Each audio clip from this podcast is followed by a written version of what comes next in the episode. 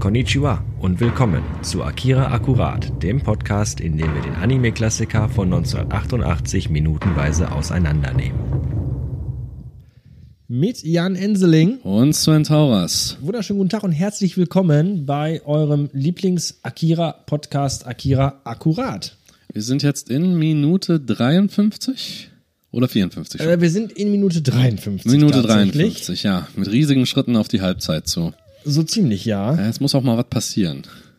Äh, ich habe letztens irgendwie tatsächlich noch gelesen, dass, ähm, wie war das denn? Also der Film ist ja schon äh, ein Unterschied zum Manga. Ja, der Film ist ja mehr so die erste Hälfte, äh, das quasi der erste, das erste Buch und das letzte Buch sind ja quasi so mehr oder weniger der Film. Und wir haben es auch schon oft genug hier gesagt, dass ähm, Film und Buch ja im Grunde jedes für sich einzeln ist und man jetzt nicht sagen kann, dass der Film eine Adaption des Buches ist oder eine Verfilmung des Buches ist oder der Bücher. Aber äh, ich habe letztens so ein Zitat gelesen, da stand dann drin, also wenn man die Bücher nicht kennt, dann kommt einem der Film so ab Minute 40, 45 schon recht schwierig entgegen weil da halt viele Themen wirklich nur angeschnitten werden, die natürlich in den Büchern weitaus mehr vertieft werden, ähm, die im Film wirklich nur kurz angerissen werden. Das haben wir ja auch schon mal thematisiert, dass viele Dinge einfach nicht im Hintergrund erklärt werden, was den Film wahrscheinlich dann irgendwie zwölf Stunden lang gemacht hätte. Aber ähm, das ist ja auch teilweise ein bisschen so. Wir hatten äh, diese kurze Szene gehabt, wo es um diese, diesen Regierungsapparat ging, äh, der sich besprochen hatte vor ein paar Folgen. Wir hatten diesen, diesen kurzen Block gehabt, wo es um diesen, diesen religiösen Kult um Akira ging. Das waren ja immer nur so Momentaufnahmen, so wirklich kurze Momente, wo das Thema mal so angeschnitten worden ist. Und das wird natürlich in den Mangas weitaus mehr vertieft. Und ähm, von daher kann man schon sagen, dass es jetzt ähm, wirklich schwieriger wird, äh, dem Ganzen noch zu folgen, wenn man nicht wirklich so in der Materie drin ist. Ja, wahrscheinlich liegt das eher daran, dass der Film ist eher eine Adaption von Konzepten, weniger tatsächlich von der eigentlichen Storyline. Mhm. Aus dem Grund hm, ist es natürlich schwierig zu unterscheiden, wo ist jetzt nur das Konzept und wo ist jetzt die eigentliche Handlung mit dran. Und bei den, ich denke mal, bei den Szenen, die du angesprochen hast, ist das tatsächlich nur das Überbleibsel dieser Konzepte dann. Auch nur für den Film, um kurz zu zeigen, welche Parteien da eigentlich mit reinspielen aber für den Rest des Films, ab der eben so ab dem ersten Drittel oder sowas, spielen die eigentlich keine sehr große Rolle mehr. Es ist halt äh, mehr ein Teil für den Hintergrund. Man kann das im Hin man kann das im Hinterkopf behalten, aber es ist nicht unbedingt wichtig für die Handlung dann. Das ist halt immer auch immer das Schwierige, wenn du ein komplettes Werk bearbeitest, musst du ja auch gucken, wie adaptierst du das. Eins der besten Beispiele ist Herr der Ringe zum Beispiel hast du irgendwie neun Stunden Film oder zehn Stunden Film von 1200 Seiten Buch plus Anhänge noch. Also dann hier und da was hingeschoben und bisschen was verbessert und anderen Leuten den Dialog gegeben von einer anderen Figur und so weiter. Da muss man natürlich auch noch drauf achten. Aber wenn du praktisch nur eine Mischung aus Handlung und Konzept hast, dann kann es sein, dass es den für die Zuschauer schwieriger wird, der Sache zu folgen und ist dann halt schwierig, den Film als eigene Entität zu sehen, wenn man praktisch noch Begleitwerk haben muss. Dann macht es die Sache schwieriger. Man, man, kann den Film ja schon als, als eigenständiges Werk sehen, durchaus. Aber es ist halt wirklich so, dass du manche Dinge äh, einfach nicht, dass sich manche Dinge einfach nicht komplett erschließen. Ne, das haben wir ja auch hier schon äh, beide oft genug äh, in den vergangenen Folgen irgendwie auch durchgekaut. Ähm, weil einfach du, du kannst halt nicht den ganzen Manga in seiner, in seiner Fülle äh, in so einen Film packen. Das, das ist ganz klar. Aber andersrum wurde zumindest im Ansatz versucht zu zeigen, dass da halt im Hintergrund mehr passiert, als nur, dass äh, dieser Junge entführt wird, äh, dass dieser Junge quasi äh, äh mutiert und dass die Freunde von ihm versuchen, ihn zurückzuholen. Da passiert natürlich viel, viel mehr. Diese ganzes, dieses ganze Mysterium um Akira herum, ähm, was das ausgelöst hat, politisch sowie halt auch kulturell, das wird angedeutet. Ich finde, das muss auch angedeutet werden, um so ein bisschen die Tiefe des Themas auch äh, äh klar zu machen. Aber äh, ich bleib dabei, wenn du die Mangas nicht kennst, ist es hier und da vielleicht wirklich ein bisschen schwieriger, das äh, äh komplett einordnen zu können. Aber nichtsdestotrotz, ähm, sind wir jetzt gerade an einem Punkt, wo es eigentlich relativ äh, einfach strukturiert zugeht. Wir sind dabei, dass hier unsere, unsere Widerstandskämpfer ja in der Kanalisation unterwegs waren und ähm, in der letzten Minute schon fast beinahe entdeckt worden wären. Wären sie nicht äh, alle in Deckung gegangen, die einen in den neben, äh, nebenher parallel laufenden Schächten und andere wie unser armer Kaneda einfach unter Wasser zusammen mit toten, aufgequollenen Ratten, wovon er jetzt zu Beginn dieser Minute immer noch so ein bisschen äh, zehrt, weil er eben noch mal so hustend und würgend äh, äh, durch die, durch, durch die, durch die äh, Kanalisation, durchs äh, knietiefe Wasser stampft. Aber unsere Gruppe aus fünf Leuten scheint sich jetzt irgendwie schon ein Stück weit sicherer zu fühlen, weil halt der Typ auf diesem, was immer das auch war, wir haben nur so einen Lichtkegel gesehen, äh, verschwunden ist und denken halt, okay, das war's. Aber da täuschen sie sich leider. Wie hat doch Frank Schätzing so schön gesagt, beziehungsweise am Arsch geleckt, Herrschaften. Das hat Frank Schätzing gesagt. Beziehungsweise, ja, er hat das als Charakter in einem seiner Bücher mal gesagt, im Schwarm. Er spricht da selber den CIA-Agenten in der Hörspielfassung. Am Arsch geleckt, Herrschaften, bringt das fantastisch rüber. Und das Zitat passt sehr gut, weil die sind noch lange nicht aus dem Schneider. Also jetzt beginnt wieder in dieser Minute wieder eine der Action-Szenen in Akira. Nämlich, äh, es gibt noch einen zweiten, der da durch die Gänge rauscht man könnte da, vielleicht ist es auch der gleiche, der mal eine Kurve gemacht hat. Das will ich mich jetzt nicht fragen, ist das der gleiche oder ist das ein anderer? Weiß man nicht. Wir sehen halt wieder diesen Lichtkegel, der jetzt äh, äh, quasi unsere, unser fünf Leute, Quintett, oder? Quintett. Ja, Quintett. Ja, Fünf. Mhm. Bin ich gebildet. ist das schön, wenn man schlau ist. Äh, unser Quintett quasi von hinten überrascht, wie damals Brutus Julius Caesar. Und ähm, wir sehen dann noch nicht sofort, was auf uns zugefahren kommt oder auf unsere Kollegen, sehen aber schon, dass der Erste direkt mal sofort komplett in Panik verfällt und direkt einfach mal anfängt zu ballern. Das ist immer geil, ne? Einfach ne, gar nicht überlegen, was könnte das sein. Ich schieße einfach mal sicherheitshalber alles tot. Ja, genau. Also äh, erst schießen und auch später keine Fragen stellen. Wie John Wayne. Scheiße. Nur ist der Kerl halt äh, für John Wayne, äh, nee, zu dürr. Passt nicht. Und er hält halt drauf und wir sehen dann nochmal den äh, Schacht aus der äh, Perspektive des, äh, der, der Gruppe und sehen dann immer noch nicht genau, was auf uns zukommt, sondern sehen diesen Lichtkegel, den Scheinwerfer und sehen dann, wie auch äh, von dem Gefährt aus offensichtlich Maschinengewehrsalven irgendwie Richtung Wasser mhm. geschossen werden. Ja, weil das Wasser ist wahrscheinlich auch sehr Hochgeschwindigkeitsgeschosse, so wie das Wasser hochspritzt. Ja, richtig.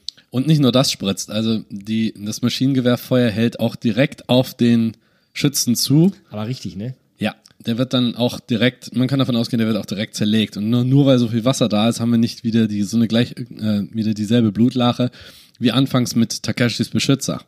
Nee, aber es wird in einer, in einer, in einer sehr, sehr kurzen Sequenz, also man muss schon wirklich ein bisschen mit Zeitlupe arbeiten, dann sieht man einfach, ähm, wird einfach komplett durch ihn durchgeschossen und wir sehen Blut spritzen und dann ist auch schon weg. Richtig. Die nächste Welle erfasst dann Kay und Kaneda. Und das Licht von dem, von dem Fahrzeug, was auch immer das ist, ist so hell, dass die orangenen Anzüge dann gelb wirken. Richtig. Ich habe gerade mich ganz kurz überlegt, sind die nicht eigentlich orange, die Anzüge? Und sie sind mhm. orange, aber sie werden halt wirklich komplett angestrahlt. Das ist so ähnlich wie wenn du im äh, Straßenverkehr abends unterwegs bist und dann kommt dir jemand an mit diesen ganzen LED-Leuchten an seiner Karre. Ne? Ja, vielleicht haben die Irgendwie. ja auch so, äh, äh, will es das auch so reflektieren. Das kann sein. Das ist so ein bisschen so, reflektiert. So ich mein, Müllmann-Anzug mäßig. Stimmt, man will ja schließlich keinen Müllmann nachts überfahren. Was ich schön gemacht finde, ist, äh, es kommt jetzt so die ersten, nee, das kommt gleich, also soweit sind wir noch. Also es kommt so eine erste Welle weil ähm, das ist halt nicht nur das Maschinengewehrfeuer, was irgendwie das Wasser aufwirbeln lässt, sondern auch das Fahrzeug selbst. Und jetzt könnte man vielleicht meinen, irgendwie ein Boot oder dergleichen. Aber das Interessante ist hier in den ersten Sekunden, da bleibt ein gewisses Geheimnis da. Wir sehen, es fliegt, event es fliegt, wir wissen das. Aber das dann, wir sehen es erstmal nicht, weil wir nur das Licht haben, das uns und auch den Charakteren entgegenkommt. Wir hören ein Geräusch wie von einem Motor oder wie so eine Art Düse, aber wir wissen nicht genau, worin die Gefahr besteht. Und das macht diese Actionsequenz so interessant, weil wir mit in den Schuhen der Figuren stecken. Das Geräusch, weißt du, warum mich das Geräusch kurzzeitig erinnert hat? Äh, Krieg der Sterne Teil 6, die Rückkehr der Jedi-Ritter. äh, Waldmond Endor, wenn die auf diesen Hover-Mopeds durch diese Bäume jagen. Ja, das kann natürlich So, ein- so sein. ein bisschen, so ein bisschen so klingt das. Ja, okay, klar. Es, es würde mich nicht wundern, wenn es eine Inspiration gewesen wäre, weil äh, Return of the Jedi war ja, ich glaube, 1983. Äh, ich 84? müsste jetzt tatsächlich So einen Dreh, äh, aber- eben recherchieren. Aber ich denke mal so, Weil ich das das war, glaube ich, Anfang der tatsächlich- 80er und Akira am Ende. Also es würde mich nicht wundern, wenn er, sagen wir mal, auf der Ebene So, die Rückkehr der Jedi-Ritter 83. 83, ja. Und dass da vielleicht vom Sounddesign her ein bisschen Inspiration sich geholt wurde.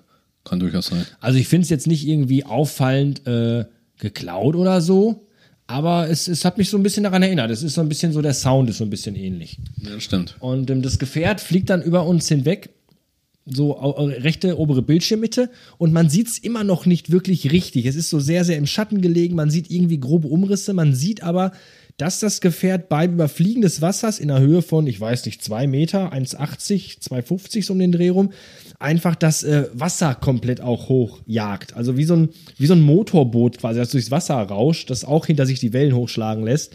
Ähm, das irgendwie vermuten lässt, dass dieses fliegende Gefährt irgendwie so, eine, so einen Antrieb hat, der nach unten hin einfach irgendwie eine ganze Menge Druck, P- Power ablässt. Ja, das Irgendwie stimmt, das stimmt. so. Das sieht wirklich so aus. Also wenn man, wenn man merkt, wie das Wasser so hochschießt, ohne dass wirklich physisch was zu sehen ist, dann kann man sich schon denken, dass es wohl wie eine Düse oder sowas ein fliegendes Gefährt ist.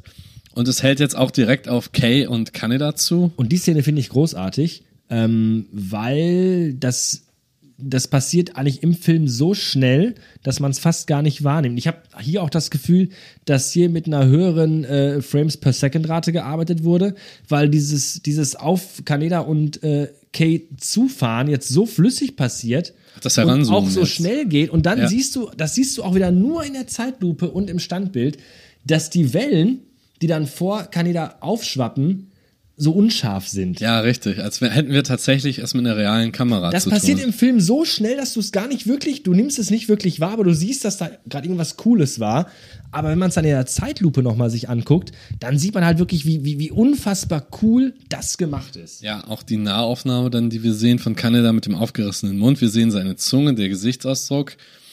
Also es fährt ganz, ganz nah Ja, an das Gesicht absolut, ran absolut. Und, und wird dann quasi von so einem, von so einer ver, ver, verwaschenen, verschwommenen Welle äh, äh, überblendet. Also Ja. sehr, sehr geil gemacht. Wirklich Das- sehr, sehr gut. Ich denke mal, dass dieser Effekt auch wohl dafür sorgt, dass das Auge und damit unsere Psyche das dann eher als realistisch wahrnimmt.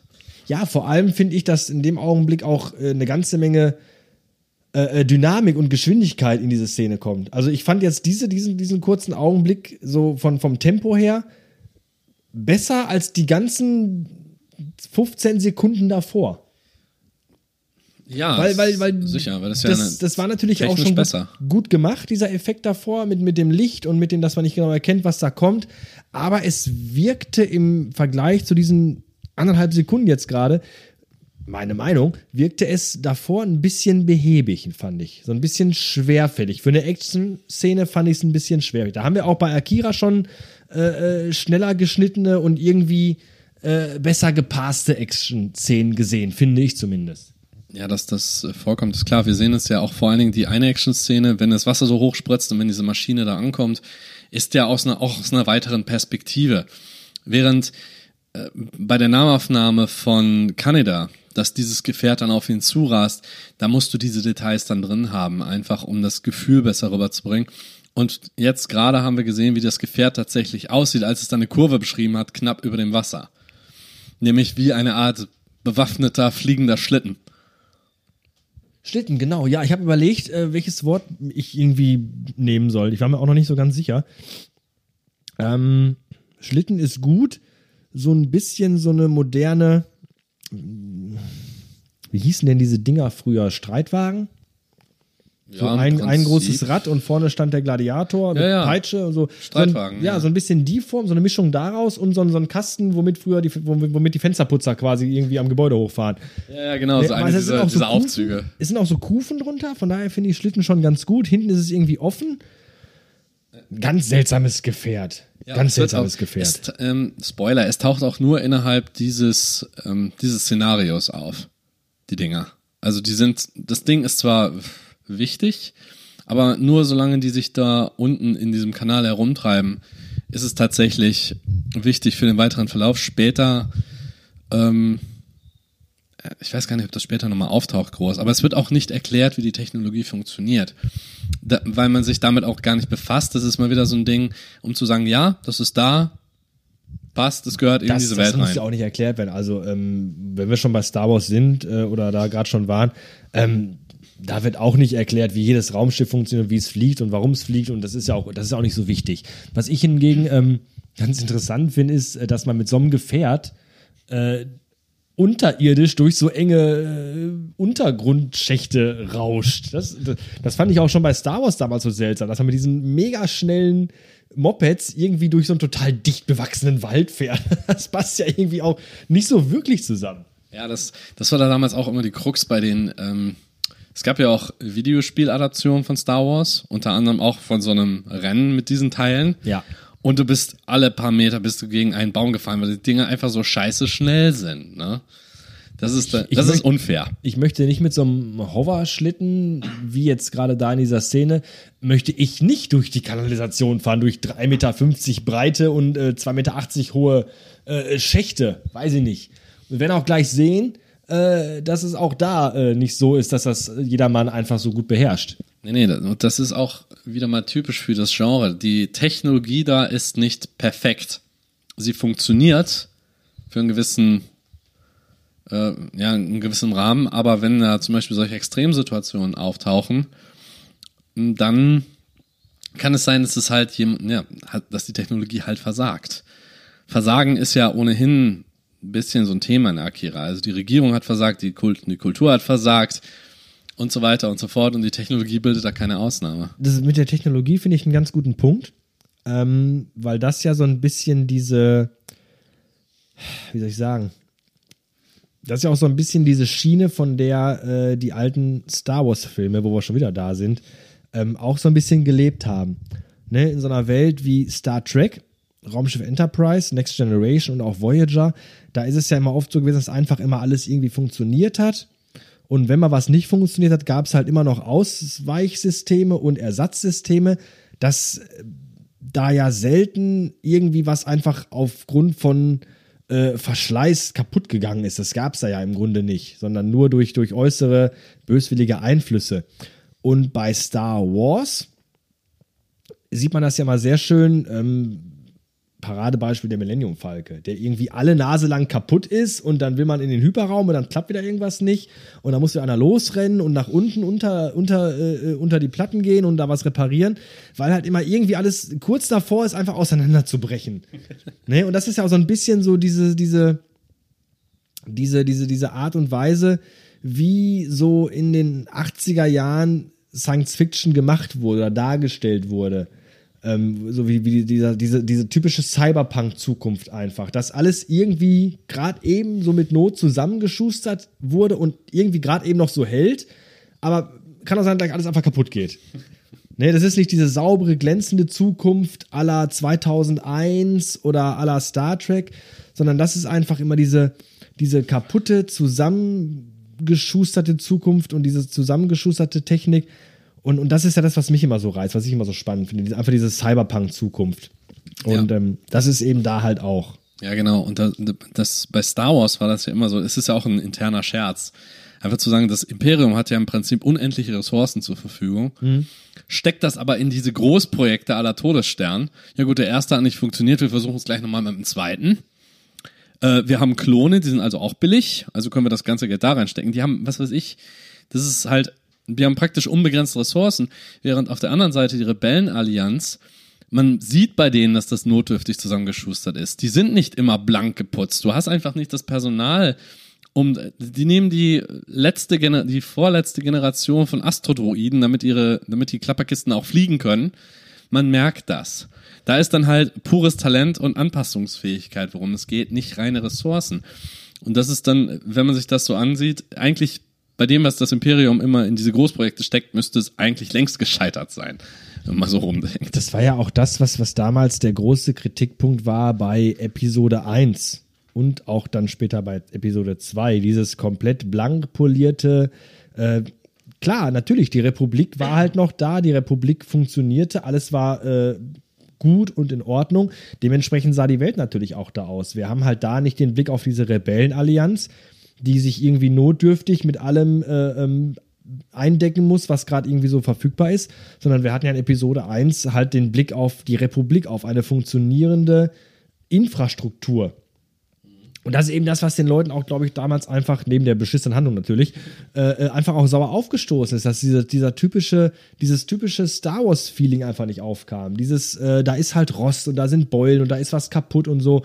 Und das fehlte einfach so ein bisschen. Und das ist das, ähm, was, was jetzt beispielsweise Mandalorian wieder komplett richtig macht. Wenn man sich Mandalorian anguckt, ähm, das, das, das zeigt halt genau wieder diese Welt, diese kaputte Welt, diese verrostete Welt, diese, diese Welt voller Patina. Und, und das ist, glaube ich, das, was auch so ein bisschen den Charme ausmacht. Und das ist das, was, was finde ich, auch den Charme bei Akira ausmacht. Dass auch die Welt von Akira, die Welt von Neo Tokyo einfach eine Welt ist, auf der ganz viel Patina liegt. Ähm, obwohl Neo Tokyo ja eigentlich gar nicht mal so alt ist, weil es ja auch nochmal neu aufgebaut worden ist nach dem Dritten Weltkrieg. Aber dadurch, dass die Stadt einfach auch so ein großer Moloch ist, und einfach äh, aus allen Nähten platzt, äh, passiert halt auch da ganz schnell Verfall und Verwahrlosung. Und ähm, natürlich will kein Mensch da leben, aber sich das anzugucken ist einfach schön, weil es einfach eine tolle Ästhetik ist, die ich einfach mag und die mir gefällt. Ja, das ist, Neo Tokyo ist da auch wieder so ein klassisches Beispiel für den Sprawl. Also was im Cyberpunk immer als Sprawl ist, diese wuchernde Stadt, die man eigentlich nicht wirklich unter Kontrolle hat, wie gebaut wird und wo.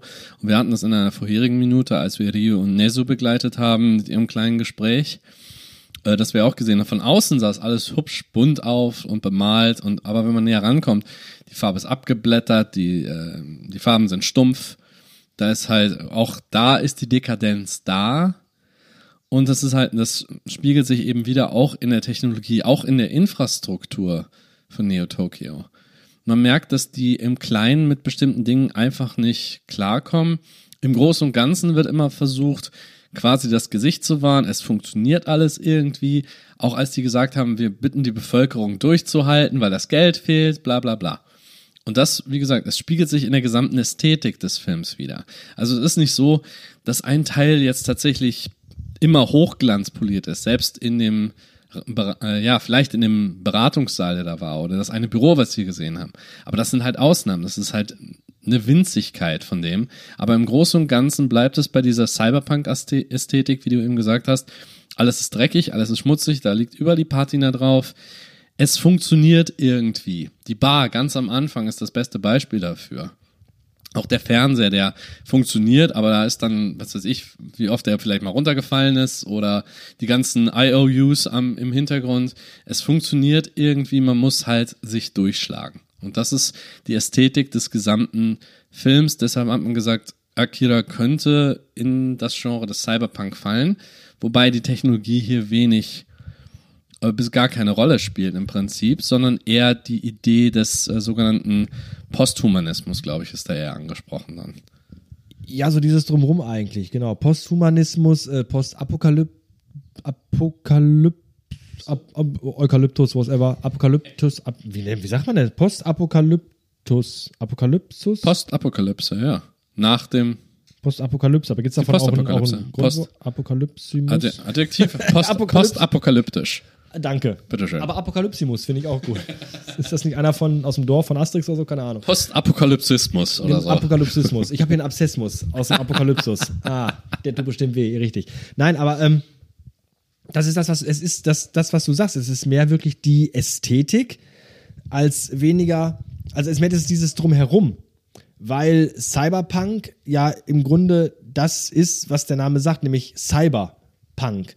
Ne, wenn wir Dinge nehmen wie Shadowrun, äh, ein ganz großer Vertreter des Cyberpunks, ähm, ich würde auch Ghost in the Shell zu Cyberpunk ganz klar zählen, weil Cyberpunk so ein bisschen ja auch einfach thematisiert diese Verbindung von Mensch und Maschine. Ähm, und zwar äh, finde ich auch immer spannend, auf eine Art und Weise, wie sie wahrscheinlich aus heutiger Sicht niemals stattfinden würde. Aber wie man sich halt in den 80ern so eine, so eine Symbiose vorgestellt hat, mit Steckern im Nacken und äh, äh, Tastaturen, äh, die man irgendwie, wo man, dem man sich einklingt in das Gehirn und so. Ich finde die Idee einfach sehr, sehr cool und ich mag einfach auch dieses, dieses Nostalgische davon. Ähm, wenn du dir heute Science-Fiction-Filme anguckst, heute gemachte Science-Fiction-Filme, dann ähm, funktionieren die ja ganz anders, auf einer anderen Basis. Du kannst halt heute keinen Science-Fiction-Film mehr machen, wie du ihn vor 30 Jahren gemacht hast. Weil einfach die heutige, die heutige technische Realität und die heutige technische Grundvoraussetzung eine ganz andere ist, auf der sich aus der heutigen Sicht eine Zukunft entwickeln würde.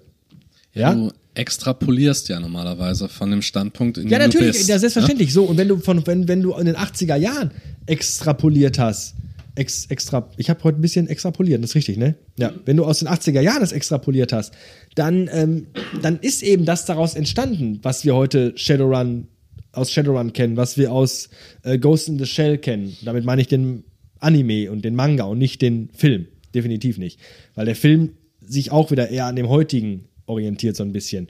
So, wenn du aber die heutige Zukunft nimmst, die wir jetzt haben, mit Touchscreens und mit Internet und mit, hast du nicht gesehen, und das extrapolierst, hast du natürlich eine ganz andere Vision in die Zukunft. So, und ähm, ich äh, bin halt einfach ein Freund von, von, von dieser Version der Zukunft, von der Version der Zukunft aus den 80ern. Ob das jetzt daran liegt, weil ich in den 80ern groß geworden bin, mit so Sachen wie äh, Captain Future ähm, und eben vielleicht auch halt Akira, das weiß ich nicht. Ähm, wenn ich heute statt 39 vielleicht erst 19 wäre und das vielleicht heute zum ersten Mal vorgesetzt bekommen würde, würde ich da wahrscheinlich auch anders drüber denken. Ne, wenn ich heute so einen Film wie Alien sehe, den ersten Teil, und sehe einfach das Raumschiff, äh, mit dem die auf dem Planeten dann landen am Anfang des Films, das ist halt auch alles sehr, sehr analog. Von den Knöpfen über die Bedienung bis zu den, bis zu den Lämpchen. Ähm, so stellt heute kein Science-Fiction-Film mehr ein Raumschiff dar, das in 100 Jahren mal durchs Weltall fliegen soll. So, wenn ich heute 19 wäre, würde ich auch vielleicht sagen, äh, sorry, was ist, was ist das denn bitte schön? Ne? Da wir aber äh, heute schon 39 sind, du und ich, was für ein Jammer für ein Verdammter, ähm, sehen wir das vielleicht mit, natürlich mit ganz anderen, mit nostalgischerem Blick. Ja, das kann natürlich sein. Jetzt, äh, was ähnliches, sagen wir mal so, ein ähnliches Konzept gibt es bei dem Remake von Battlestar Galactica. Anfang der 2000er. Habe ich nie gesehen. Ähm, ich wusste, ich weiß das auch nur aus Reviews von einem, äh, den, das nennt sich SF Debris, der macht praktisch nur Sci-Fi Reviews. Und er hat mal, das Interessante ist bei dem Remake von ähm, Battlestar Galactica ist es eben so, die müssen analog arbeiten, möglichst analog, weil nämlich die Cylons, diese Zylonen, die es gab, die sind in der Lage, sich in alles reinzuhacken, was im Prinzip Wi-Fi hat. Die müssen also analog arbeiten. Da gibt es auch Ausdrucke noch und die Maschinen funktionieren entsprechend. Es funktioniert über Funkwellen, nicht über irgendeine oder nicht über das Äquivalent von Wi-Fi. Und alles, was irgendwie über einen bestimmten technischen Stand hinausgeht, ist potenziell eine Gefährdung. Da wird also auch erklärt, wieso dieser technische Stand so funktioniert weil die halt in der Lage sind, weil der Feind in der Lage ist und ein übermächtiger Feind noch dazu in der Lage ist, sich in diese Technologie reinzuhacken, sodass man einfach den Schritt zurück machen muss, um nicht den Rest der Menschheit zu gefährden. Das ist natürlich ein sehr geiles Konzept. Also wenn du wenn du das so verpackst und den Leuten das so plausibel machst, wie gesagt, ich habe Battlestar Galactica nie gesehen. Ähm, dann ist das natürlich äh, von der Idee her sehr, sehr klug gemacht, dass die Leute sagen, okay, ähm, sobald wir diesen nächsten technologischen Schritt gehen und diese nächste technologische Stufe äh, äh, erreichen oder, oder, oder die für uns nutzen, äh, hat der mächtige Feind halt alle Möglichkeiten, uns quasi äh, äh, zu manipulieren beziehungsweise uns zu kontrollieren. Deswegen gehen wir diesen Schritt nicht. Ist natürlich sehr, sehr spannend. Ist eine, eine sehr coole Lösung. Also ein ähnliches Konzept. Äh, es gibt ja jetzt das neue Cyberpunk also es gibt jetzt von ähm, CD Projekt Red Cyberpunk 2077 kommt er demnächst. Mhm, dieses Spiel. Genau. Und der ursprüngliche Erfinder von Cyberpunk, also der Rollenspielverlag Talsorian, Art Talsorian, hat etwas rausgebracht, das heißt Cyberpunk Red. Mhm. Das habe ich jetzt gelesen vor einiger Zeit. Und da ist das Konzept zum Beispiel, da gab es ja auch die Matrix und die hatten ja noch eine dritte Version davon. Und da gab es einen sogenannten vierten Konzernkrieg. Fourth Corporate War dass der Großkonzerne sich dermaßen ähm, bekriegt haben, auch bis, bis hin zur Atombombe. Also Mini-Atombomben in Städten haben hochgehen lassen und so weiter. sodass die Infrastruktur fast komplett zusammengebrochen ist in den USA. Und da haben die dann gesagt, wir sind jetzt nicht mehr in der Lage, uns so in die Matrix einzuhacken, wie wir es vorher konnten, in das Netz, sondern das Netz ist jetzt lokal begrenzt auf eine Stadt. Sodass man auch lokal immer nach einem Zugangspunkt suchen muss. Also die haben wirklich versucht, das Cyber wieder in den Punk zu stecken. Und das ist es ja. Weil Cyberpunk bedeutet, man hat diesen kybernetischen Effekt, diese Mensch- und Maschine-Verschmelzung und die Einstellung eben von Punk. Aber Akira war nie wirklich Cyber. Es war mehr Punk. Habe ich immer den Eindruck gehabt. Ja, wenn du jetzt sagst, dieses äh, nach einem Zugang suchen müssen, das hat ja auch schon wieder so ein bisschen was von Matrix. Weil in Matrix ist es ja auch so, wenn die in der Matrix sind, ähm, muss ja auch immer dieser, dieser, dieser äh, analoge Telefonanschluss gesucht werden, dieser ominöse bestimmte eine welche, ähm, dass man dann sagen kann, okay, ab jetzt können wir da wieder zurück in die reale Welt kommen. Das stimmt schon. Also das ist eben die Idee des Cyberpunk war ja schon immer, auch bei Shadowrun. Bis in die dritte Edition von Shadowrun war die Idee, man muss sich mit dem Deck immer analog einstöpseln in einen Zugangspunkt. Mhm. Es gab da mehrere, du musst den nicht extra suchen, du kannst dich in eine Telefonleitung oder sonst irgendwie reinstöpseln und das und dann den Anschluss suchen. Du musstest immer die Möglichkeit haben. Es gab diese Sache mit Satellitenverbindungen, aber zu der Zeit, als Shadowrun und Shadowrun 3 noch geschrieben wurde, gab es noch kein Wi-Fi, beziehungsweise noch nicht so funktionierend wie heutzutage. Und erst ab der fünften Edition gibt's dann halt diese Augmented Reality und weiß der Himmel alles, dass das dann, dass du ein Overlay hast oder dass du dich reinhacken kannst von außen, dass du kein Kabel mehr benötigst, um in die Matrix zu gehen. In dem Fall. Und da hast du natürlich eine Weiterentwicklung, nur eben diese geht jetzt, wie bei Akira auch, mehr in Richtung Posthumanismus. Also mehr als der Mensch sein. Nur eben nicht im technischen Aspekt. Ich glaube, wir haben das hier auch schon mal gehabt. Bei Akira haben wir auch schon äh, darüber gesprochen gehabt, dass uns das so ein bisschen wundert, dass halt auch so Dinge wie äh, Internet, Mobiltelefonie, äh, erweiterte Technologie einfach so auch gar kein Thema sind, wirklich. Ähm, du hast Szenen, in denen du auch immer noch so Röhrenmonitore siehst, auf denen so grüne Bilder flackern. Ähm, das wirkt halt alles so, so schon technisch stehen geblieben in den 80ern oder späten 80ern. Da haben wir aber auch gesagt, natürlich mag das auch damit zusammenhängen, äh, dass halt ein Weltkrieg stattgefunden hat, der natürlich äh, nicht nur ähm, Neo-Tokio, sondern halt die ganze Welt auch wieder ein ganzes Stück weit zurückgeworfen hat. Und, das finde ich immer noch so, so ein Punkt, den man auch nochmal anbringen kann, ähm, dass man sagt, okay, wenn wir heute äh, Science Fiction machen und äh, die Geschichte soll in einer Zukunft spielen, in der die Technik vielleicht nicht eine Extrapolation von dem ist, was wir heute haben, dann sucht man immer halt immer den Weg, dass man sagt, irgendwas ist passiert, was die Menschheit einfach technologisch wieder ein ganzes Stück weit zurückgeworfen hat. Und ähm, das finde ich eigentlich auch eine ganz spannende Sache. Wenn wir beispielsweise überlegen würden, dass vielleicht ab morgen alle Satelliten nicht mehr funktionieren, wäre wär, halt vorbei, auch mit GPS und so einem ganzen Scheiß. Das wird es halt einfach nicht mehr geben. Und ähm, das ist natürlich auch dann wahrscheinlich bei Akira passiert, dass einfach durch den Dritten Weltkrieg ganz viel ähm, technischer Fortschritt ähm, verloren gegangen ist, beziehungsweise einfach äh, auch gar nicht Mittel, Gelder oder auch Muße da war, um dann eine Weiterentwicklung stattfinden zu lassen. Aber das ist halt ein ganz spannender Punkt. Und bevor wir jetzt noch tiefer da reingehen, versuchen wir mal wieder ein bisschen zurück in unsere Geschichte zu kommen. Ich würde aber ganz gerne nochmal darauf hinweisen, weil wir jetzt so ein bisschen abgeschwofen, abschwoffen, äh. wir schwurften ab, äh, äh, so ein bisschen wirklich in diesen spannenden Bereich äh, äh, Storytelling mit, mit, mit Zukunft und mit jetziger Technik. Ähm, Jan und ich haben eine ganz tolle Episode aufgenommen für äh, meinen anderen Podcast Nachricht 1 zu finden unter nachricht1.de. Und da möchte ich euch mal die Folge 31 empfehlen. Da geht es nämlich um äh, Storytelling.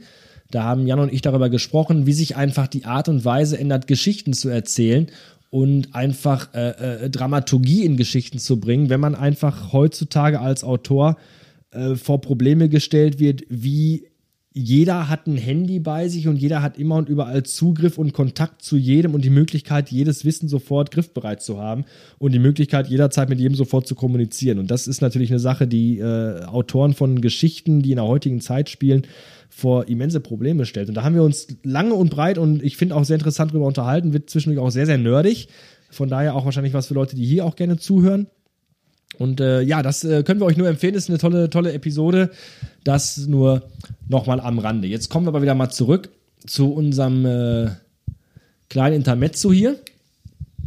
Wir sind äh, immer noch in den äh, im Underground Fortress, sag ich mal ganz vorsichtig Und schon mal jetzt- hier, so ein bisschen spoilernd. Genau, und ab und außerdem, mir ist jetzt eine Sache aufgefallen. Im Film habe ich, mir ist das nie so bewusst Ich gewesen. weiß, was du jetzt sagst. ähm, das Kay, mich hat's immer gewundert, sie hat, sie holt die Maschinenpistole aus dem Wasser von Genau, dem sie anderen. wartet durchs Wasser und Wa- äh, sieht findet dann so eine genau. Maschinenpistole so halb aus dem Und Wasser. ich habe mich immer, weil es relativ schnell geht, was da abgeht und warum sie immer so einen merkwürdigen Gesichtsausdruck hat. Jetzt erst fällt es mir auf, der Arm mitsamt Hand, also der Unterarm mitsamt Hand hängt noch an der Waffe. Richtig, das sehe ich auch tatsächlich zum allerersten Mal. Und jetzt. auch als dann das Blut vermischt mit dem, mit diesem Dreckswasser dann auch dann runtertropft und sie hat diesen, diesen Gesichtsausdruck wieder, also fast so ähnlich wie in der Szene, als sie den einen Wachmann erschossen hat. Ja. Dass wirklich dann nur noch, wir wissen, der Kerl ist absolut zerfetzt, der Kollege von ihr, dass immer noch die Hand vor allen Dingen auch mit dem Zeigefinger noch am Abzug da dran hängt. Und das ist das erste Mal, dass mir das überhaupt aufgefallen ist. Ähm, ja, ich muss sagen, ich habe ungefähr den gleichen Gesichtsausdruck jetzt wie sie. Also mir, mir hängt das Kinn auch gerade runter. Also ich habe das auch tatsächlich gerade zum ersten Mal gesehen und habe mich auch noch gerade, weil wir haben die Szene, die Minute bestimmt jetzt, glaube ich, drei oder viermal äh, im Vorfeld uns angeschaut, in, in, beiden Synchros auch. Und jedes Mal bei dieser Szene dachte ich mir, okay, sie nimmt jetzt das MG aus dem Wasser und äh, reagiert irgendwie seltsam und, und macht eigentlich nichts mit dem MG und dann kommt schon diese Welle und spült sie so ein bisschen an die Seite. Und habe ich auch gefragt, warum, warum verhält sie sich so seltsam? Und man nimmt es einfach nicht wahr. Man sieht es einfach nicht. Nee, und äh, das ist eine ganz merkwürdige Sache, dass jetzt, genau, die Welle spült wieder über sie hinweg. Der andere Kollege mit dem Pornobalken, der interessanterweise dieselbe Synchronstimme hat wie der Bursche, der vorhin erschossen wurde. Äh, da ist ein bisschen, da ist, glaube ich, ein bisschen im Synchrostudio ein bisschen Verwirrung entstanden. Ja, oder? glaub das, ich Das auch. ist ein bisschen durcheinander, weil Das eigentlich das gehört dem anderen nämlich die Stimme. Ja, ja, ja, aber im Prinzip gehopst wie gesprungen. Der jetzt auch versucht mit seiner, mit seiner Erbsenschusspistole da Ja, den, kleine- das, das Ding, ja, das Ding runterzuholen mit seinem Sechsschüsser. Und es wird halt viel Wasser aufgewirbelt. Äh, der Kollege auf diesem Hover- oder Hover-Schlitten saust halt immer noch durch die Schächte. Und ähm, Wir haben dann jetzt eine Nahaufnahme von ihm. Auch wirklich, wir wissen, das ist wahrscheinlich einer der Sicherheitsmänner, der spricht in ein Mikro oder in so ein Headset rein, hat eine Brille auf, weil das, das Licht ist extrem grell, also das kann man nicht anders sagen. Äh, Nummer das, ist aber, 57. das ist aber so eine Nachtsichtbrille, oder? Das ist so, das Ja. sieht so ein bisschen aus wie, wie, Ja, so bisschen, Ray Stans sein, im ja. Ghostbusters-Film. ja, stimmt. ne? Wenn die da in diesem Ballsaal sind. Er schleimte mich voll. Ja, so, ne? So sieht ein bisschen aus. Mm, ja, das stimmt. Und dass er dann jetzt reinbrüllt, wo die, wo die sich befinden, in welchem Schacht das die Eindringlinge haben. Sofort hier runter. Es befindet sich jetzt in einem Ballsaal. Er schleimte mich voll. He slimed me. Brillante Szene. Kann ich jedem nur empfehlen. Ist, glaube ich, übrigens äh, von Bill Murray damals ähm, äh, spontan äh, äh, improvisiert worden, dieser Satz. Er schleimte mich voll. Komischerweise habe ich das Gegenteil gehört, dass zwar immer der Eindruck entstanden ist, dass es improvisiert war, aber es tatsächlich so im Drehbuch stand, weil nämlich die Schauspieler so gut ihre Figuren kannten, dass jeder Satz extrem natürlich klingt und deshalb denkt man, das wäre improvisiert. Okay, cool. Also kann beides sein. Also ich habe es im Internet gelesen. Ich traue es ihm zu. Dann muss es eigentlich so. stimmen, weil alles, was im Internet steht, immer stimmt. Ja, und alles, was wir sagen, stimmt auch, zu hundertprozentig, zweifellos. Vielleicht habe ich es auch genau anders verstanden. Also ich habe es irgendwie so zuletzt im Kopf gehabt, dass irgendwie diese Szene improvisiert worden wäre. Sagen wir einfach mal so, das ist Teil der Nerdkultur, bleiben wir dabei, es macht Spaß darüber zu spekulieren, sollen wir jetzt aber uns nicht gegenseitig die Köpfe einschlagen. Deswegen. ist, ich weiß es wir können aber nicht. von, apropos Kopf, ähm, wir können davon ausgehen, dass der Bursche, weil er keinen Namen hat und nur eine Nummer wahrscheinlich seinen verliert. Nummer 57. Und äh, ja, er fordert halt Verstärkung an, weil er sagt, dass er beschossen wird. Das sagt er nur in der neuen Synchro, ne?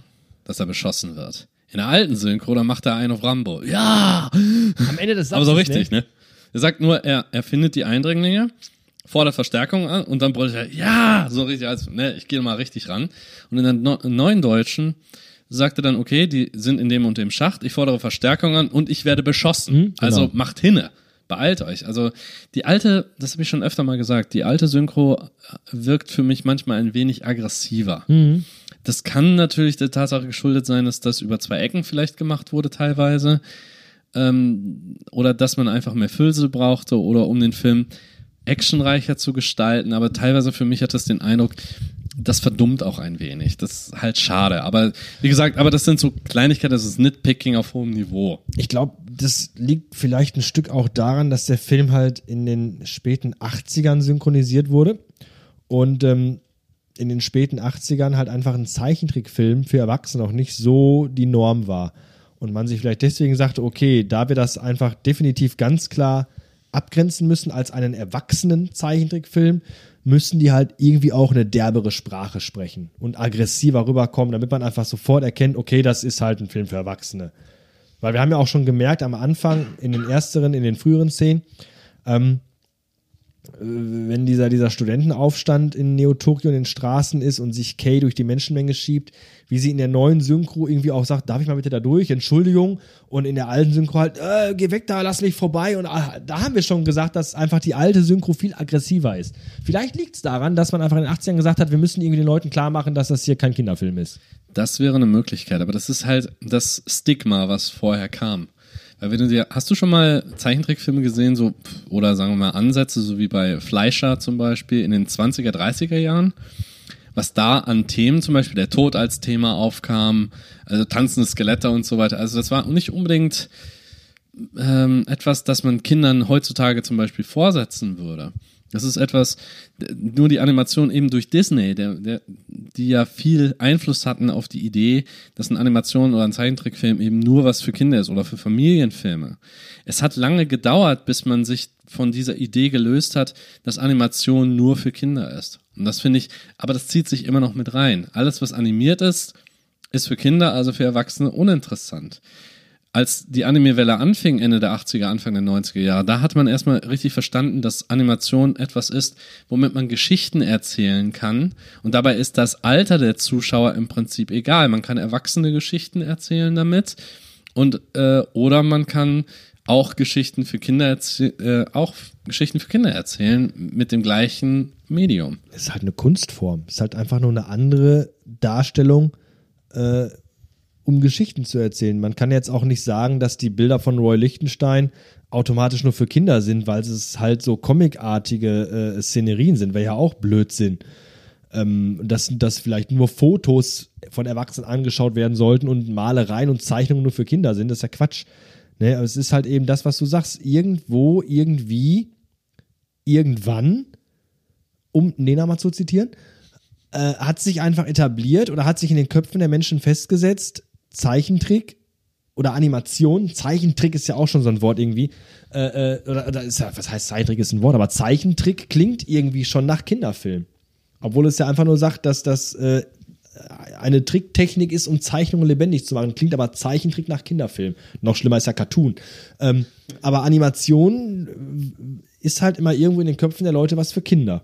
Ja, total. Und das ist eben das Traurige daran, dass man dann auch vielen, als ich angefangen habe, Anime zu schauen, tatsächlich, auch verstärkt, als dann noch Serien kamen und so weiter, wo das immer noch eine Nische war, wurde immer noch so ungefähr, man wurde immer noch komisch angeguckt. Ach, du siehst die Zeichentrickfilme an, das ist doch für Kinder. Ich sag hier, Akira, Ghost in the Shell.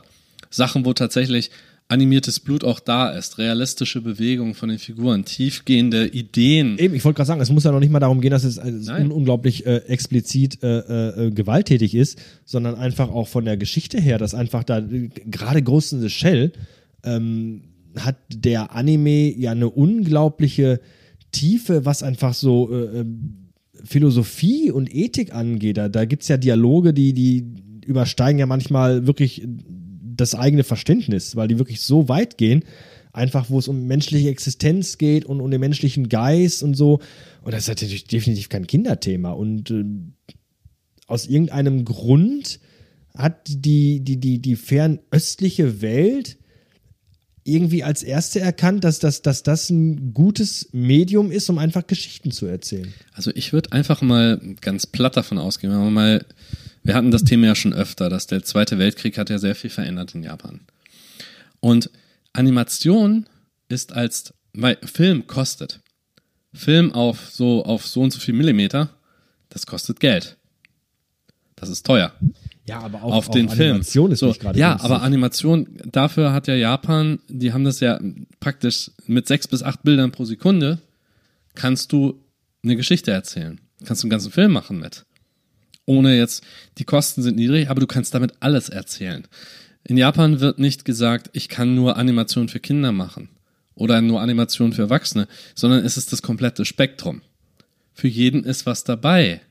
Und zu sagen, zu sagen, dass wir das einfach als Medium sehen, wie jedes Buch oder wie ein Hörspiel, keine Ahnung, das ist halt das Medium, das wir benutzen, um diese Art von Geschichte zu erzählen und nicht zu sagen, äh, zum Beispiel, dass man nur einen Kinderfilm oder ein Kinderbuch, wenn man das verfilmt, Stichwort Heidi ist ja auch eine japanische Koproduktion gewesen damals, dass nur für Kinder diese Animationen, wir verfilmen nur Kinderbücher als Animation und Erwachsenenbüchern als Realfilm. Das würde dann auch nicht funktionieren, siehe Harry Potter zum Beispiel. Ähm, da muss man einfach sagen, die haben einfach nur genommen, es ist ein Medium, das benutzt werden kann für diese, für diese Geschichte und wir setzen das entsprechend um.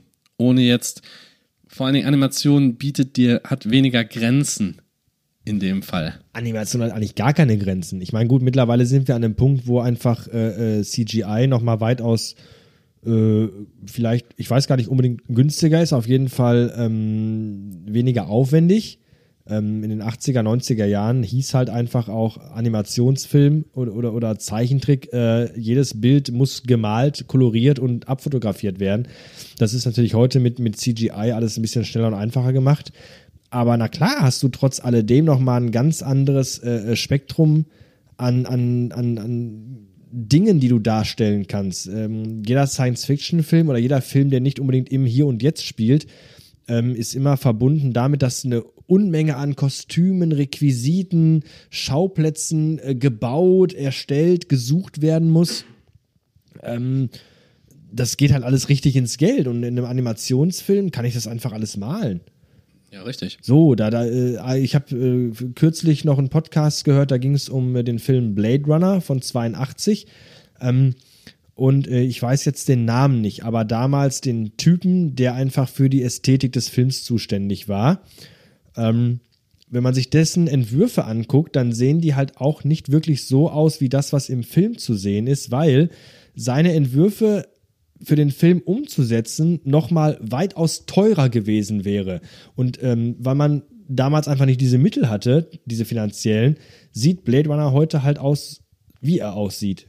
Gut, keine Frage, aber halt auch trotzdem nicht so, wie es einfach der Production Designer vielleicht gerne gehabt hätte, weil das einfach finanziell nicht machbar war. So, und bei einem, bei einem Anime hast du dieses Problem halt nicht.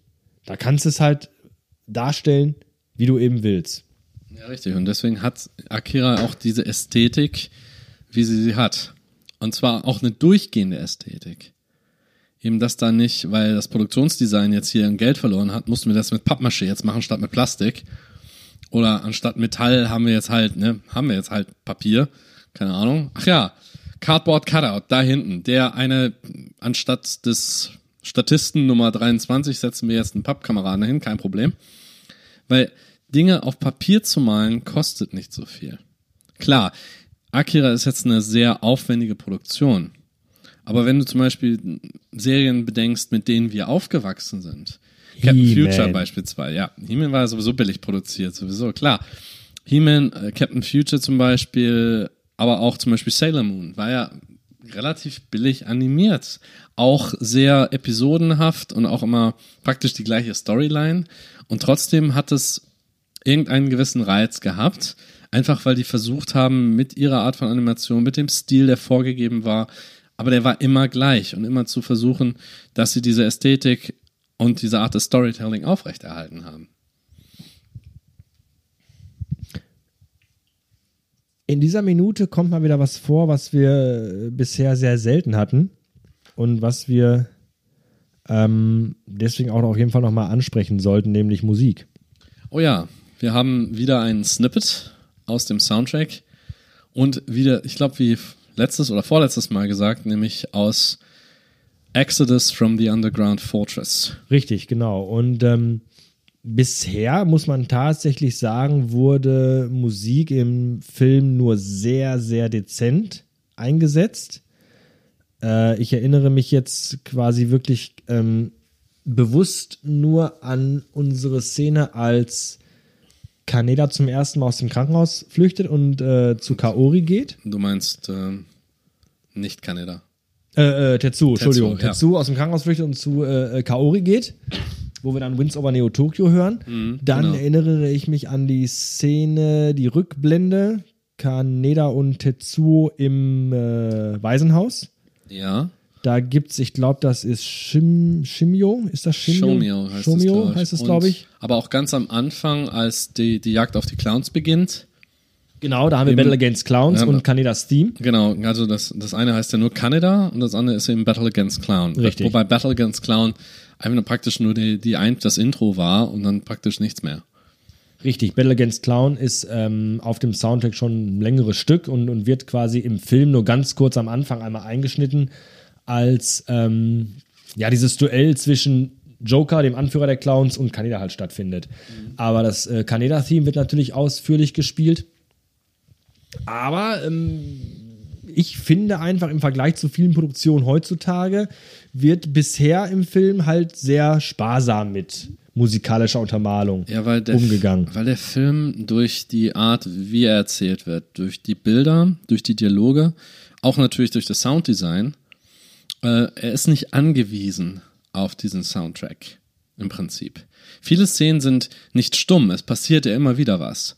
Man hat äh, im Hintergrund den Verkehr zum Beispiel. Wir haben ja sogar einen Grund, warum das Thema läuft. Zum Beispiel Kanada relativ am Anfang, weil er das einstellt selber. Ja, Mhm, richtig, bisschen, richtig. Bisschen Meta das Ganze. Aber der Film sehr, ist, sehr gut. aber der Film ist nicht abhängig von seinem Soundtrack. Während zum Beispiel, wenn man das bei Horrorfilmen machen, das ja immer wieder gerne. Dass du hörst, du hörst die Musik, die baut sich auf und du weißt dann, aha, Jumpscare. Das kommt dann direkt danach. Es ist du? natürlich so, ähm, dass Sound oder, oder Musik in einem Film natürlich immer eine gewisse ähm, Atmosphäre und Stimmung und Emotionen transportieren. Ähm, manchmal gut und auch sinnvoll, manchmal aber auch, ist so meine Meinung, ähm, weil einfach versucht wird, mit, mit, mit, mit einem passenden Soundtrack oder mit einem passenden Musikstück einfach darüber hinwegzuspielen, dass der Film einfach scheiße ist. Dass einfach vielleicht der Regisseur, Re Regisseur, dass der Regisseur nicht in der Lage war, das wirklich zu transportieren, was eigentlich transportiert werden soll. Und es gibt Filme, da ist der Soundtrack gut und wichtig und richtig und, und unterstützt auch die Handlung irgendwo. Ich nenne da als Beispiel einfach jetzt mal ganz gerne, ganz spontan American Beauty. Muss man gar nicht jetzt tief drauf eingehen, aber ich finde, American Beauty ist ein Film, da ist der Soundtrack wirklich Teil der Geschichte, Teil des Films, Teil der Handlung und irgendwie auch eine zusätzliche Figur der Geschichte, weil das passt an. Das ist einfach sehr, sehr rund. Ähm, da passt es sehr, sehr gut. Und genauso gibt es aber auch Filme, und ich finde, Akira ist so ein Film, ähm, das hast du auch schon gesagt, der muss gar nicht viel Soundtrack haben, weil einfach die Handlung und, und das, was da passiert, einfach so viel transportiert, dass Musik vielleicht fast sogar schon störend wirken würde und fehl am Platze wirken würde. Und ähm, ich finde auch jetzt, wenn das Stück anfängt, äh, äh, Exodus from the Underground Fortress, das ist ein gutes Stück, das ist ein äh, sehr, sehr spannendes Stück, finde ich, vor allem deswegen, weil es zum einen ja diese, diese typischen traditionellen japanischen äh, Trommelklänge hat, aber unterlegt mit einer E-Gitarre. Da ist diese, diese Kombination, die finde ich sehr, sehr spannend. Diese, diese Trommelklänge kennen wir schon aus äh, Kaneda, aus dem Kaneda-Theme, wo das ja so dieses dum dum dum dum dum dum dum dum Der ist ja auch unterlegt ne? mit Samples aus. Kanada. Bitte? Entschuldigung. Der ist ja unterlegt mit Samples aus Kanada. Dieses dabadam, dabadam, Ja, dabadam, eben. dabadam, So. ne? und da ist eben halt dieses, dieses, dieses, ähm, dieser, dieser, dieser, dieser Mönchsgesang oder dieser, dieser, dieser chorale Gesang mit drin, da sind diese Trommeln mit drin. Und jetzt hast du halt hier, das ist halt weniger, ähm, äh, ähm, wie sagt man, weniger nicht klassisch, sondern ich komme auf das Wort gerade nicht. Es ist halt mit dieser E-Gitarre, diese, diese, diese, diese, diese Mischung ist halt äh, gerade ganz spannend. Ähm, und es ist ein tolles Stück und ein gutes Stück und trotzdem finde ich so ein bisschen, muss das eigentlich gerade gar nicht sein. Nee, es ist einfach eingespielt, vielleicht nur um zu sagen, das ist jetzt eine Actionsequenz. Ja. Ich glaube, kann sein, dass das später im Film danach nochmal passiert. Und naja, jetzt in jedem Fall haben Nee, nee, wir es wieder. ist richtig, es ist ja, richtig, was du sagst. Es, ist, es, es soll so ein bisschen einfach ähm, die Dynamik der Szene, glaube ich, gerade unterstreichen, obwohl es, muss man aber auch sagen, relativ spät erst kommt. Also wir hatten jetzt schon äh, fast 40 Sekunden Action-Szene äh, ohne Musik und jetzt die letzten 15 Sekunden der Minute, ähm, da setzt halt jetzt die Musik nochmal ein. Das spricht aber dann auch wiederum für den Film, weil die Actionsequenz tatsächlich funktionieren würde, ohne dass jetzt. Weil bei vielen Filmen ist das ja so, du hörst einen Soundtrack oder du hältst den Ansatz von einer Melodie oder so und weißt genau, aha, jetzt folgt eine Action-Szene. Oder jetzt folgt eine dramatische Szene. Ja, Einsatz für die Geigen sagt man ja nicht umsonst, ne? Wenn dann irgendwie übermäßig romantisch oder schnulzig oder sonst irgendwas wird, kommt zuerst die Musik und dann die eigentliche Szene.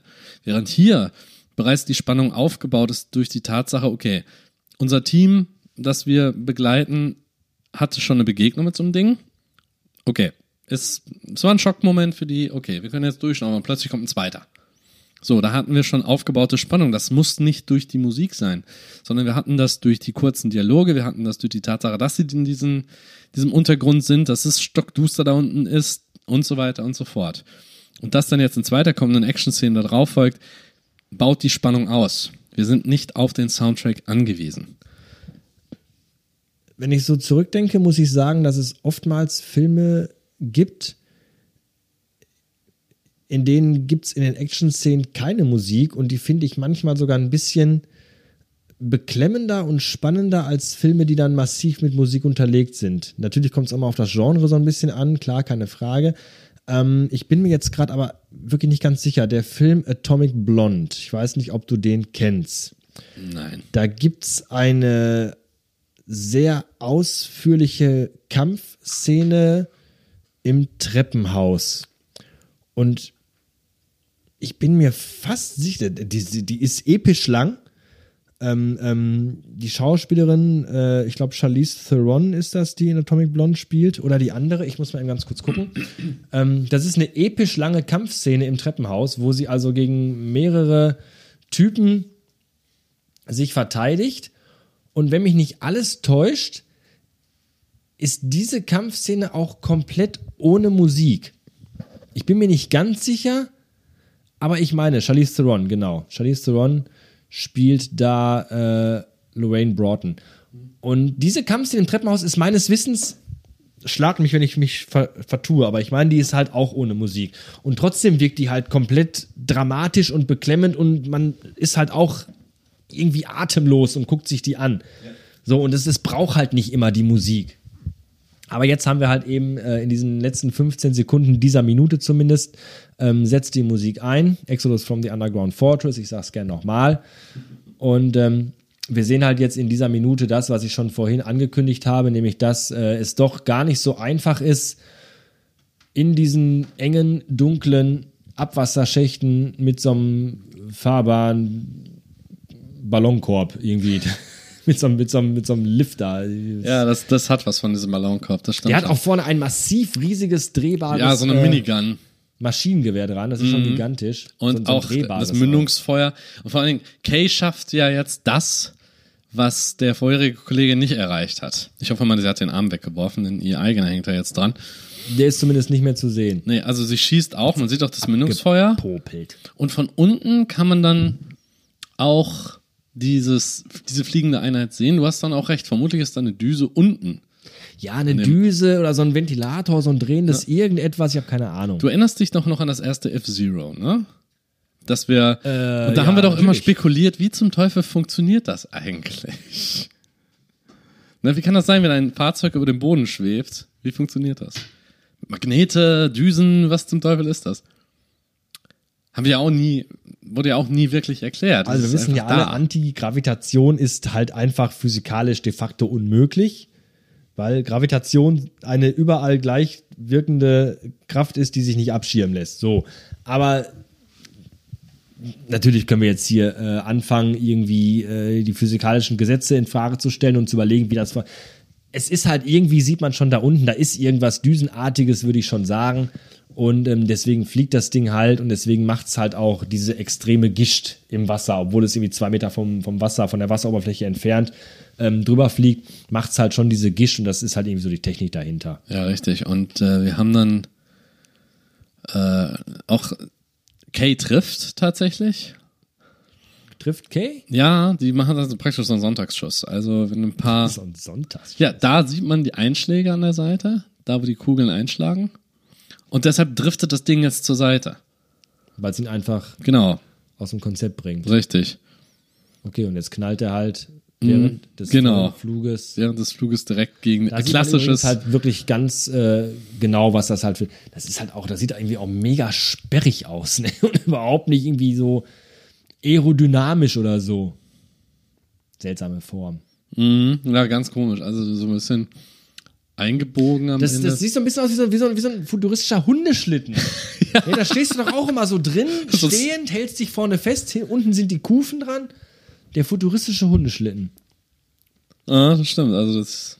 Übrigens auch hier dieselbe, nee, hatte der auch 54 oder 57 auf seinem Visier stehen, weil hier auf dem Schlitten steht 57. Es dürfte 57 sein, Ja, Einheit also. 57. Der sagt auch gleich nicht mehr viel, weil wir haben so eine klassische, fast auch schon Star Wars-mäßige Szene, in der Ja, er dann ja, ja, ja, so durch den so Todesstern durch den ne? Tunnel, genau, und dass er das dann durch den Schuss von unten, dass er dann gegen, Gegen die Seitenwand. gegen die Seitenwand äh, prallt und einem, und einem hübschen Feuerball hochgeht. Also die, das, äh, die Art drauf zu gehen, das ist, glaube ich, nicht schön. Ja, wobei man sich auch dann tatsächlich wieder fragen muss, äh, anhand, ne, wie, wie ist die Technik von diesem Apparillo? Genau. Was explodiert denn da Ja. jetzt eigentlich? Ist da. Benzin drin oder, genau. oder hat er irgendwie einen Atomreaktor in sich drin? Das, das naja, ich meine, gut, so- wie funktionieren Düsenjets? Du hast ja normalerweise dann auch einen ist ja brennbaren Stoff. Ja, aber Es ist ja irgendwas Hover-mäßiges. ja, keine Ahnung, vielleicht hat er vergessen, den Grill auszumachen, den er normalerweise mit sich führt. Irgendwo Wobei das ja. Hoverboard bei Zurück in die Zukunft auf Wasser nicht funktioniert, wie wir uns Ja, erinnern. das- das Und auch wir. nicht das Wasser so aufgischen lässt. Es ist schon, also, Ja, ja. die Dinger sind schon irgendwie, also, das ist wieder so, im gesamten Film geht es wirklich immer nur sehr marginal um Zukunftstechnik. Mhm. Und jetzt wird hier mal Zukunftstechnik gezeigt, was ist aber los? Physikalisch so hanebüchen irgendwie. Das Ding fliegt halt irgendwie ohne ersichtlichen Antrieb. Das Wasser wird aber aufgewirbelt und wenn es gegen die Wand stößt, gibt es halt irgendwas, was in dem ganzen Apparillo zu einem mega Explosionsding sie führt. Weil es, guck mal, es, es ist jetzt hier unten explodiert es jetzt und hinten explodiert es jetzt. Ja, vor allen Dingen, und der Kerl ist mittendrin. Man sieht auch an seinem Und dann Gesicht. zerbröselt es ja, einfach. Der, und der Kerl wirklich geht hoch in diesem Feuerwehr. Auch die, man sieht den Schmerz in seinem Gesicht mit den zusammengebissenen Zähnen und so. Selbst wenn das ein Bruchteil von einer Sekunde ist. Aber der Kerl ist Matsch. Ja. Oder ein Stück Kohle, Ja. könnte man sagen. Und genau während er quasi sich äh, aus dem Leben verabschiedet, Verabschieden wir uns aus der Minute. Richtig, so sieht's aus, weil die Minute ist rum mit den Explosionen. Ja, ist doch immer, Ähm. ist doch geil, wenn man mit einem Knall abtritt, ne? Schon bitter eigentlich auch ein bisschen, ne? Ja, für den auf jeden Fall. Vor allem, weil er selber nicht weiß, warum eigentlich. Weil er die physikalischen Grundgesetze gar nicht kennt. Ja, warum ja. explodiert mein Fahrzeug, obwohl es eigentlich ein Hoverantrieb Ja, Ich er hat nur seinen Job gemacht. Irgendwo, irgendwo steht jetzt einer salutiert und so. Du kennst das ja. Tja, jedenfalls sind wir durch mit dieser Minute und ähm, ja, ich weiß nicht. Haben wir eigentlich, eigentlich alles mal wieder gesagt, was überhaupt nicht zur Minute gehörig äh, oder relevant war, aber Ja, trotzdem war es eine Immer. ganz tolle, spannende Stunde, fand ich. Ja, absolut. Und ähm, ja, bevor wir noch lange um den heißen Brei rumreden, sagen einfach mal Dankeschön fürs Zuhören. Genau, wie immer, bleibt uns gewogen Und, und ja, wir hören uns beim nächsten Mal. beim nächsten Mal Passt auf euch auf. auf. Bis dahin. Ciao, ciao. Ciao, ciao.